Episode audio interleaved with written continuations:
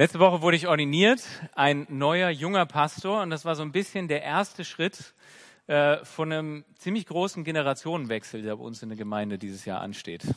Ende April wird Klaus gehen und Markus wird unser neuer Hauptpastor sein. Und mit diesem Thema Generationenwechsel möchte ich mich auch heute beschäftigen. Alter Glaube für eine neue Generation ist unser Thema diese Frage vom Übergang von einer Generation zur nächsten, die ist in unserer Kultur total tief verankert. Ich war, glaube ich, in der zweiten oder dritten Klasse, als ich das erste Mal ausführlich in der Schule über den Zweiten Weltkrieg in den Holocaust gehört habe. Und von Anfang an war das immer verbunden mit dieser Ermahnung, Moritz, ihr müsst diese Geschichten, ihr müsst diese dunkle Epoche unserer Geschichte, müsst ihr kennen, damit die neue Generation nie wieder dieselben Fehler macht wie die alte Generation. Also von Anfang an habe ich gelernt, es ist wichtig, dass ich meine Geschichte kenne, damit wir als neue Generation daraus lernen. Dieses Thema, ähm, was sehr ernst auch unsere Kultur prägt, prägt aber auch die Popkultur.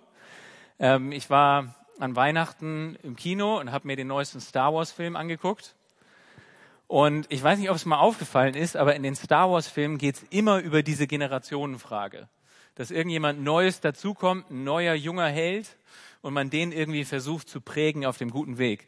In den neuen Filmen ist es natürlich ein bisschen schief gelaufen. Wir haben die großen Helden Han Solo und Prinzessin Leia aus den Original Star Wars Filmen. Und der Oberbösewicht der neuen Filme, Kylo Ren, ist der, der Sohn von diesen Helden. Also da ist der Generationenwechsel überhaupt nicht geklappt. Wir wollen uns aber jetzt nicht weiter mit Star Wars beschäftigen, sondern mit der Bibel. Und wir wollen uns einen Text angucken aus Richter 2, wo es auch um den Generationenwechsel geht. Den Wechsel von Josua, diesem großen Helden aus der Bibel, zu einer neuen Generation. Und ich lese euch mal den Bibeltext vor. Richter Kapitel 2, die Verse 6 bis 12. Nachdem Josua das Volk entlassen hatte, gingen die einzelnen Stämme daran, das Land, das ihnen als Erbbesitz zugeteilt war, zu erobern.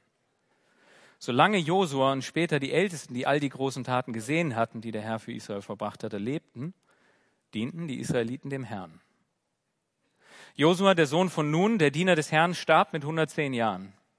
Er wurde in dem Land begraben, das er als Erbteil erhalten hatte, im Timnat Serach, im Bergland von Ephraim nördlich vom Berg Gash.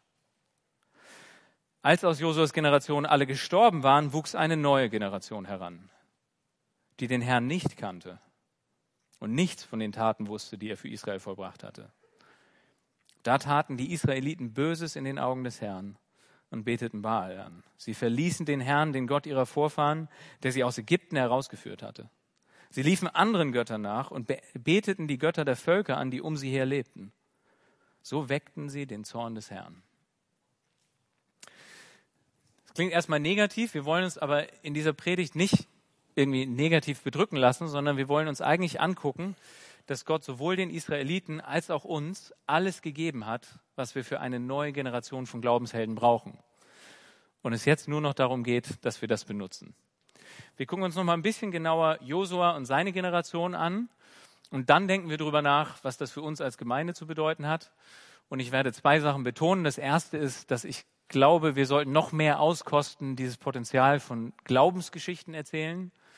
Und das Zweite ist, dass ich uns ermutigen möchte, das Potenzial der verschiedenen Generationen, die wir in der Gemeinde haben, noch mehr zur Geltung zu bringen. Aber bleiben wir nochmal bei Josua. Der Background zur Geschichte, der Hintergrund. Ähm, Gott schafft eine gute Welt. Die Menschen wenden sich von Gott ab. Bösheit, Sünde, Krieg, alles Leid kommt dadurch in die Welt. Und Gott sagt, ich überlasse die Menschen nicht sich selbst, sondern ich berufe einen Mann, Abraham.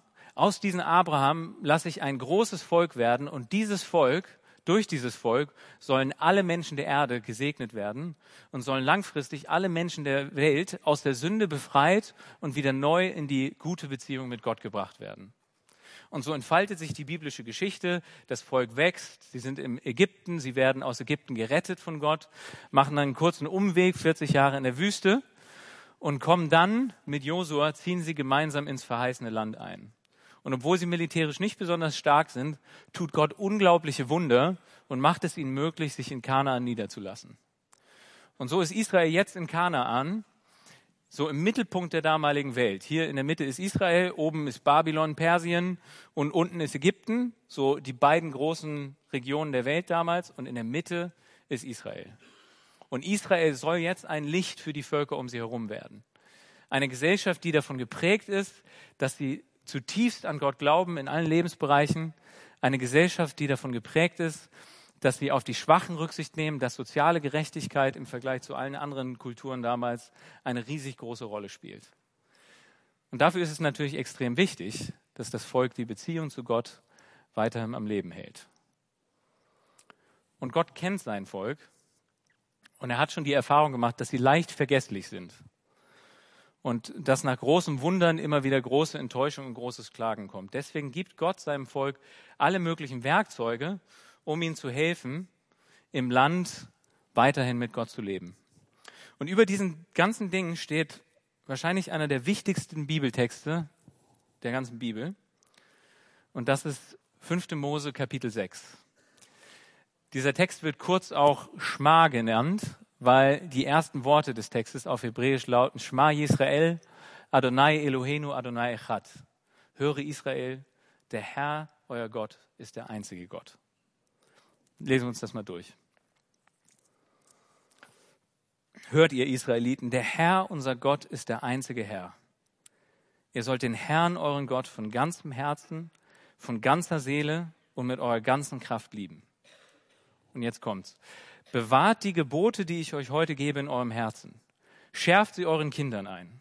Sprecht über sie, wenn ihr zu Hause oder unterwegs seid, wenn ihr euch hinlegt oder wenn ihr aufsteht Bindet sie zur Erinnerung um eure Hand und tragt sie an eure Stirn. Schreibt sie auf die Pfosten eurer Haustüren und auf eure Tore.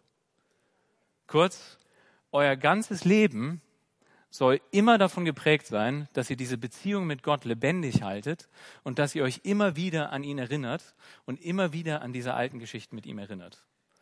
Und dafür gibt Gott Israel dann alle möglichen spezifischen Werkzeuge, wie zum Beispiel Feste.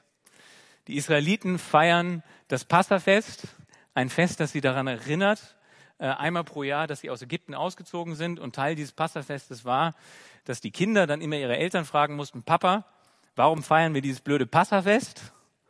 Und dann sagt der Papa, mein Sohn, das ist kein dummes Fest, sondern das erinnert uns daran, dass Oma und Opa mal in Ägypten waren. Und wir waren schwach und die Ägypter waren unglaublich mächtig und Gott hat uns gerettet. Und so gab es ganz viele Feste. Wir haben ja auch in unserer Gemeinde ganz viele Feste. Es gab Rituale, wie zum Beispiel, dass man das Schema, dieses Glaubensbekenntnis, immer wieder aufgesagt hat, um sich so seelisch einzuprägen. Warte mal, wir haben einen Gott und wir wollen die ganze Zeit mit ihm leben. Und auch wir wollen heute ein ganz richtiges Ritual feiern, nämlich das Abendmahl. Die Israeliten hatten die Tora, das heißt, die heiligen Schriften, wo die prophetischen Worte und ihre gesamte Geschichte mit Gott festgehalten wurde. Eine Schrift, auf die sie sich verlassen konnten, wodurch Gott immer wieder zu ihnen gesprochen hat. Die Priester und Leviten haben ihnen das dann ausgelegt und erklärt. All diese Sachen haben natürlich ganz viel mit der Familie zu tun gehabt. In der Familie hat man das Glaubensbekenntnis wiederholt. In der Familie hat man die Feste gefeiert. In der Familie hat man an Glaubensaktivitäten teilgenommen. Und so hatte Gott den Israeliten die Familie gegeben als eines dieser Werkzeuge, um an ihnen dran zu bleiben. Die Israeliten haben sich immer wieder Glaubensgeschichten erzählt, gerade auch die großen Taten, die damals passiert sind. Aber nicht nur Geschichten, sondern auch ganz praktisch lebendige Vorbilder. Menschen in ihrer Umgebung, die sie toll fanden, die sie begeistert und inspiriert haben in ihrer Jahwe-Nachfolge, die sie um sie herum hatten und die sie inspiriert haben, an Gott festzuhalten. Aber nicht nur Vergangenheit, nicht nur andere sollten sie inspirieren, sondern das Volk sollte auch ganz neue Erfahrungen mit Gott machen. Israel war nach Kanaan hineingekommen, aber noch nicht alle Teile vom Land waren besiegt und eingenommen. Und der Auftrag, den jetzt die Generation nach Josua hat, ist, zieht jetzt los und nehmt das ganze Land ein.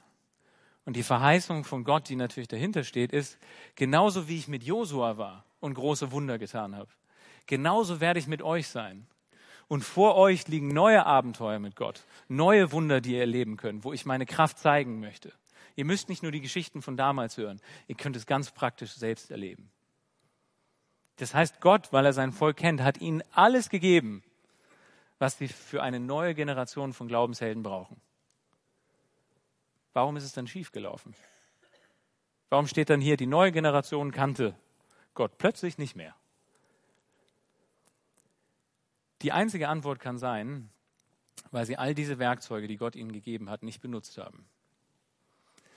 Sie haben die Geschichten für sich behalten, sie haben die Feste vernachlässigt, das Bekennen, das Glaubensbekenntnis war nur noch ein trockenes Ritual. Sie haben in ihrer Familie sich keine Zeit dafür genommen. Und so ist Stück für Stück die Erkenntnis von Gott und die Erinnerung an diese Geschichten verloren gegangen. Jetzt können wir natürlich sagen, dumme Israeliten, kennen wir ja. So. Aber wenn wir ganz ehrlich sind, kennen wir auch uns selbst und wir wissen, wir sind genauso. Wenn wir, wenn wir uns selbst überlassen werden, dann gehen wir irgendwie immer von selbst von Gott weg. Da müssen wir gar nichts aktiv tun. Ich weiß nicht, ob ihr das kennt. Ihr betet für eine Sache und ihr sagt, Gott, oh, ich habe dieses große Problem in meinem Leben. Herr, hilf mir. Bitte gib mir doch eine Antwort. Und Gott antwortet, manchmal mit Wundern. Und wir freuen uns so sehr und wir sind dankbar und loben Gott und sagen, Herr, du bist mein Gott. Für die nächsten zwei Stunden. Und dann vergessen wir es. Und das nächste Problem ist da, das uns einnimmt und wir sind belastet mit Sorgen. Oder dieses typische Beispiel, man ist eingebunden in einer Gemeinde, man hat einen coolen Hauskreis, man hat Freunde, Vorbilder, arbeitet mit. Und dann wechselt man die Stadt als Azubi, als Student, wegen Berufswechsel. Und plötzlich ist man im neuen Kontext und es ist, als ob mit dem neuen Kontext auch plötzlich der ganze Glaube verschwunden ist. Und man erkennt sich selbst gar nicht mehr wieder, weil man sich so entwurzelt fühlt. Wir sind oft genauso vergesslich wie die Israeliten. Und deswegen ist es so gut, dass Gott wie heute und damals uns auch noch Gnade gibt. Schon damals hat Gott gesagt, ich weiß, dass mein Volk es nicht immer packen wird. Ich wohne unter Israel im Tempel. Durch den Tempel bin ich gegenwärtig im Volk. Aber das Volk wird immer wieder lieblos sein, wird mich immer wieder verachten, wird mich vergessen. Und mit all diesem Fehlverhalten wird mein Tempel beschmutzt, sodass es mir irgendwann so eklig ist in diesem Volk, dass ich nicht mehr da wohnen kann. Und deswegen hat Gott von Anfang an gesagt, ich richte einen Opferkult ein, wodurch das Blut von Tieren auf geheimnisvolle Weise dieser Tempel von dieser Schuld gereinigt wird, sodass ich weiterhin unter meinem Volk wohnen kann. Und wie viel mehr Gnade zeigt Gott uns heute? Auch wir sind oft so lieblos und so gleichgültig gegenüber Gott, dass der Heilige Geist sagen könnte, in dieser Gemeinde möchte ich nicht wohnen. Aber Jesus ist ein für alle Mal für uns gestorben. Jesus hat ein für alle Mal uns als Gemeinde reingemacht von all dem Schmutz, den wir auf uns selbst aufhäufen. Warum? Damit Gott weiterhin in uns lebt. Jesus kennt uns. Jesus ist nicht gekommen, um uns zu verdammen, sondern Jesus ist der gute Doktor, der sagt, ich bin da für die Kranken. Und er hat vollkommenes Verständnis für unser Versagen. Und gleichzeitig ist Jesus einer der größten Fans vom Schma Israel. Jesus ist vollkommen davon überzeugt, es gibt nur einen Gott. Und nur diesen einen Gott sollt ihr anbeten. Und Jesus stellt sich hin und sagt, in mir seht ihr den einen Gott. Und ihr habt jetzt eine Wahl, my way or the highway. Entweder ihr folgt mir nach oder ihr steht in vollkommener Rebellion gegen Gott. Und es geht nur noch bergab für euch. Deswegen ermutigt uns Jesus einerseits, wir brauchen keine Angst haben und andererseits, wir wollen wirklich dafür kämpfen, dass wir diese ganzen Werkzeuge, die uns Gott gibt, auch wirklich benutzen, damit wir auch sagen können, der Herr, unser Gott, der Herr ist einer und wir wollen keine anderen Götter anbeten. Gott hat uns alles gegeben, was wir für eine neue Generation von Glaubenshelden brauchen. Und ich möchte jetzt zwei Dinge hervorheben. Und das erste sind Glaubensgeschichten. Ich bin schon in vielen Gemeinden gewesen und ich habe erlebt, dass Glaubensgeschichten in Gemeinden eine ganz große Rolle spielen. Gerade in charismatischen Gemeinden erzählt man Zeugnisse, man nimmt sich viel Zeit dafür zu erklären und, und zu berichten, wie Gott auch heute noch real ist. In der Paulusgemeinde habe ich das jetzt bisher nicht so als so einen Schwerpunkt erlebt, muss ich sagen. Es liegt vielleicht daran, dass wir Norddeutsche sind und sowieso nicht so gerne reden. Vielleicht liegt es auch daran, dass wir einfach sehr bescheiden sind und uns mit unseren Geschichten nicht aufdrängen wollen. Aber ich glaube, wir können hier lernen, dass wir einen riesigen Schatz haben an unseren Glaubensgeschichten, der noch zu entdecken ist. Nur ein äh, Bibeltext als Beispiel, der diese Kraft von Glaubensgeschichten nochmal betont. Psalm 78 von Vers 3 an. Geschichten, die wir oft hörten und gut kennen. Geschichten, die unsere Vorfahren an uns weitergegeben haben. Wir wollen diese Wahrheiten unseren Kindern nicht vorenthalten, sondern der nächsten Generation von den wunderbaren Taten des Herrn erzählen, von seiner Macht und den großen Wundern, die er vollbrachte. Denn er teilte Jakob seine Gebote mit, er gab Israel sein Gesetz und gebot unseren Vorfahren, ihre Kinder dieses Gesetz zu lehren, damit auch die nächste Generation es kenne. Die Kinder, die erst noch geboren werden und es auch an ihre Kinder weitergebe. Sie alle sollen ihre Hoffnung von neuem auf Gott setzen, seine herrlichen Wunder nicht vergessen und seine Gebote befolgen. Geschichten haben eine unglaubliche Kraft für unsere Beziehung mit Gott lebendig zu halten. Ich gebe euch einmal ein Beispiel. Ich weiß nicht, wer von euch den hier kennt. Das ist Rolf Wessels, der ist Teil von unserer Gemeinde. Und ich nehme Rolf Wessels als Beispiel, weil ich das Gefühl habe, gerade wir junge Generationen, ähm, wir denken manchmal über die Älteren in unserer Gemeinde, dass die keine Probleme hatten, dass die schon immer Christen waren, ähm, dass die nie angefochten waren in ihrem Glauben und sowieso nichts Großes mit Gott erlebt haben. So, wir haben es schwer. Und ich muss zugeben, als ich in die Gemeinde kam, habe ich Rolf getroffen beim Frühgebet. Ich habe mitgekriegt, Rolf war verantwortlich für das Theaterprogramm hier. Ich habe mitgekriegt, ähm, Rolf leitet immer wieder den Alpha-Kurs. Und ich dachte so, der Rolf, der macht so einen Eindruck, der ist schon immer Christ, der ist hier mit dem Kinderwagen reingeschoben worden, der hatte eine glatte Ehe, alles easy, und dann war ich mal mit Rolf auf dem Weg zur Staffel der Gastfreundschaft, weil er dann natürlich auch mitgekommen ist. Und Rolf hat mir seine Geschichte erzählt. Rolf kommt nicht aus einem christlichen Hintergrund. Rolf hat zwar irgendwie an Gott geglaubt, aber es war ein Glaube, der vor allem, wo Gott irgendwie in so einer netten Box war und Rolf machen konnte, was er wollte und immer noch Gott das gut fand. Rolf war Regisseur beim Theater und diese Arbeit beim Theater hat ihn begeistert, aber sie hat ihn auch verbrannt.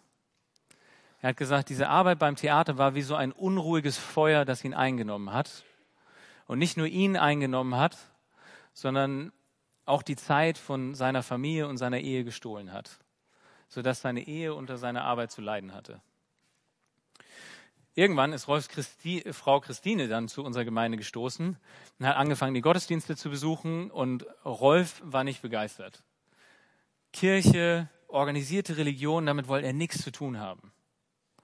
Aber irgendwann hat seine Frau ihn dann so weit gekriegt zu sagen, du, es gibt ja diesen Pastor Pache. Willst du dich nicht einfach einmal mit dem treffen? Und hat Rolf gesagt, okay, dann können wir uns in der Kneipe treffen. Und dann hat Herr Klaus das gemacht. Er grinst mich an und erinnert sich noch gut an diesen Moment. Und ist Klaus in die Kneipe gegangen und hat sich dort mit Rolf getroffen. Und Rolf war so beeindruckt von Klaus, nicht zuletzt davon, dass Klaus überhaupt in diese Kneipe gekommen ist, um ihn dort zu treffen. Klaus und Rolf haben sich immer wieder getroffen. Er ist Stück für Stück in die Gemeinde hineingekommen und hat Jesus kennengelernt. Und Rolf hat mir gesagt, Moritz, Gott hat mir die Gaben nicht genommen, die ich hatte. Aber er hat dieses negative, unruhige, verzehrende Feuer in mir beruhigt. Das hat Rolf gut getan und über die Zeit ist dadurch auch Rolfs Ehe viel besser geworden. Solche Geschichten gibt es massenhaft bei uns in der Gemeinde. Viele der alten Leute sind nicht als Christen aufgewachsen, sondern haben Jesus auf spannende Weise kennengelernt. Und nicht nur so Geschichten, sondern auch wir können im Alltag ganz viele Geschichten erzählen. Wir hatten im Hauskreis eine Situation, wo, wo Hannah zum Anfang des Hauskreises uns gefragt hat, was habt ihr denn so letzte Woche mit Gott erlebt? Und ich sollte dann anfangen. Und ich sagte da, boah, was habe ich mit Gott erlebt? Was ist das, für, das ist eine krasse Frage, was habe ich mit Gott erlebt? Und mir ist nichts eingefallen. Und dann sagte Hannah, naja, um es mal konkret zu machen, was war ein Bibelvers, an den ihr denken musstet in den letzten Wochen? Wo habt ihr mal gebetet und Gott hat euer Gebet erhört? Oder wo gab es im Alltag eine Situation, wo ihr an Gott denken musstet?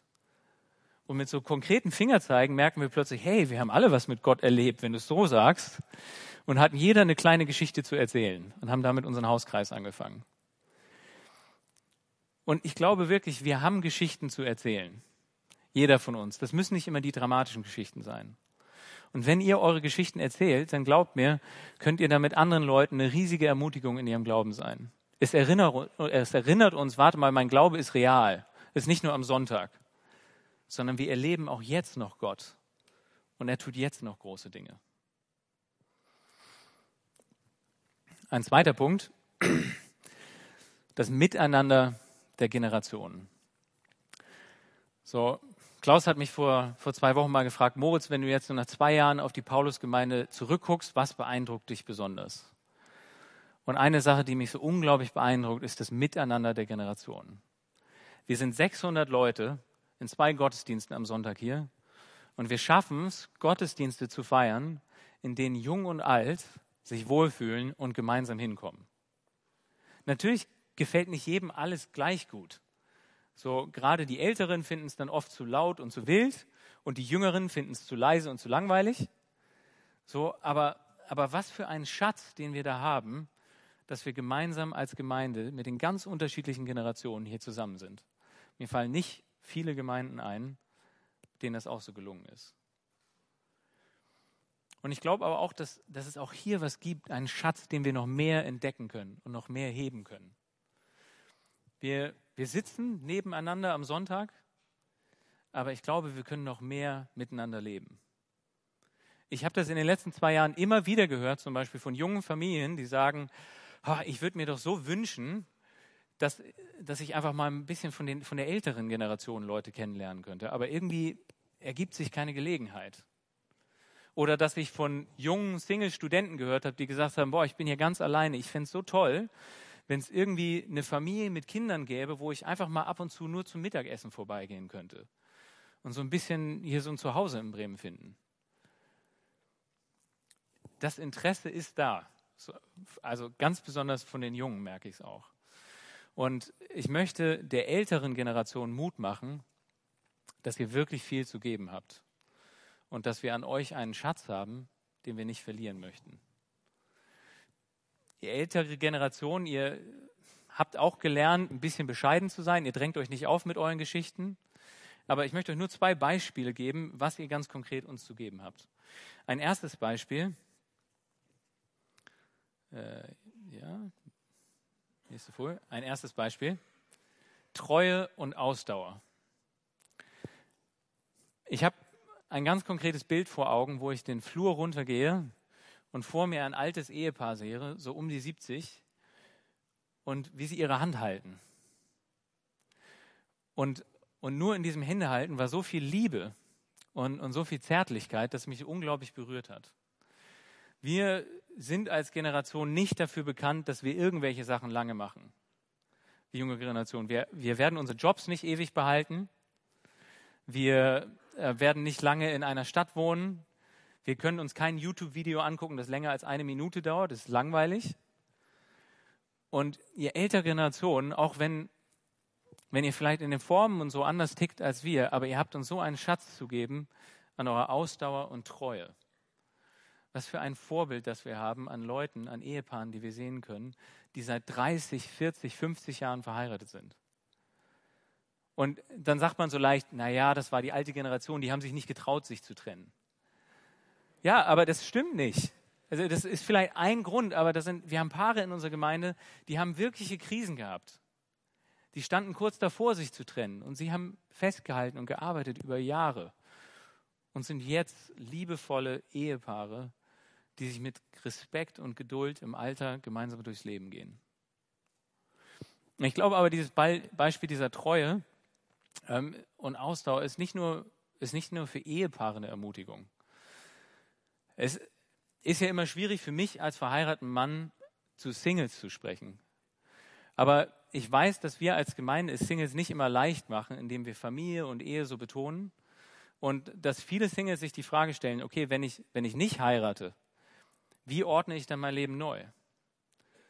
Und da kann ich als verheirateter Mann noch so viel Verständnis zeigen, da kann ich noch so viele fromme Ratschläge geben, das wird es nicht treffen.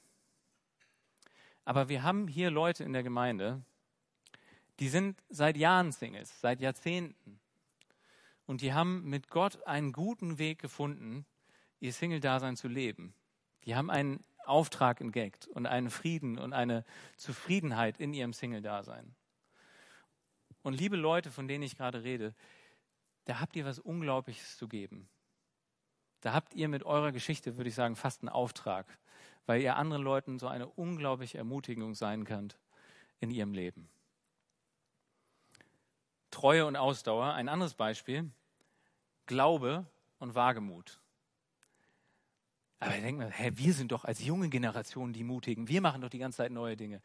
Ja, aber gehen wir mal unsere Gemeindegeschichte. In den 90er Jahren, das war das, äh, das Richtfest bei uns in der Paulusgemeinde, da hatte unsere Gemeinde 178 Mitglieder. Und diese Gemeinde hat das Gefühl gehabt, um unseren Auftrag als Gemeinde, um unseren Weg mit Gott weiterzugehen, brauchen wir ein größeres Gebäude und brauchen wir ein größeres Grundstück. Und so hat sich diese Gemeinde mit 178 Mitgliedern entschieden, ein Grundstück zu kaufen und Umbaumaßnahmen zu starten in einem Gesamtwert von 4 Millionen Mark damals. Und sie hatten aber den Glauben und das Vertrauen auf Gott, dass sie sagen, wir wagen das und wir vertrauen darauf, dass Gott uns versorgt, dass Gott uns hilft, das abzubezahlen. Die damalige Gemeindeleitung, zehn Männer, die haben gesagt, wir sind so überzeugt von dieser Vision, wir sind so überzeugt von diesem Projekt. Jeder von uns wird selber 20.000 Euro von seinem Vermögen in die Baukasse geben. So überzeugt sind wir davon. Manche dieser Leute hatten keine 20.000 Euro. Die haben extra einen Kredit aufgenommen, nur um zu spenden. Sowas gibt es in unserer Gemeindegeschichte. Solche Beispiele von Glaube und, und Wagemut. Lassen wir uns davon inspirieren. Dieses Miteinander der Generationen, das ist auch ein Thema, was Markus sehr auf dem Herzen liegt. Ich weiß nicht, wie viel ihr schon von dem mitgekriegt habt, was so Markus Herzschlag ist, was die Projekte sind, für die er sich begeistern kann. Aber ab Mai wird Markus unser Hauptpastor sein. Und ich bin ja öfter mit ihm im Gespräch und, und dieses Miteinander der Generationen, die Betonung von Zeugnissen und Geschichten, sowohl im Gottesdienst als auch in unserem gesamten Gemeindeleben, das ist etwas, das Markus sehr am Herzen liegt. Und das ist etwas, dem wir uns als Gemeindeleitung in den kommenden Jahren immer mehr widmen möchten. Aber ihr müsst nicht warten, bis wir als Gemeindeleitung irgendwelche großen Projekte anfangen. Dieses Miteinander der Generationen, das kann schon heute beginnen. Und ich gebe euch zwei ganz kleine konkrete Beispiele. Wir feiern jetzt gleich Abendmahl und dann hört der Gottesdienst auf und dann gehen wir raus. Und es ist typisch, wir gehen raus und es ist Trube und wir gucken uns um und wir gucken, wo sind unsere Freunde. Und ich möchte euch Mut machen, nach diesem Gottesdienst, geht einfach mal auf jemanden zu, der beträchtlich älter oder beträchtlich jünger ist als ihr. Ich möchte jetzt keine Altersangaben machen, weil dann kann man leicht im Fettnäpfchen treten. Aber macht das mal ganz konkret nach diesem Gottesdienst. Geht raus nach dem Gottesdienst und geht mal auf jemanden zu. Und stellt einfach eine Frage. Hi, ich bin Moritz. Ähm, ich wollte mal mit jemandem Älteren reden. Das habe ich noch nie gemacht hier in der Gemeinde. Erzähl mir deine Geschichte. Wie, wie lange bist du in der Gemeinde? Wie bist du zum Glauben gekommen?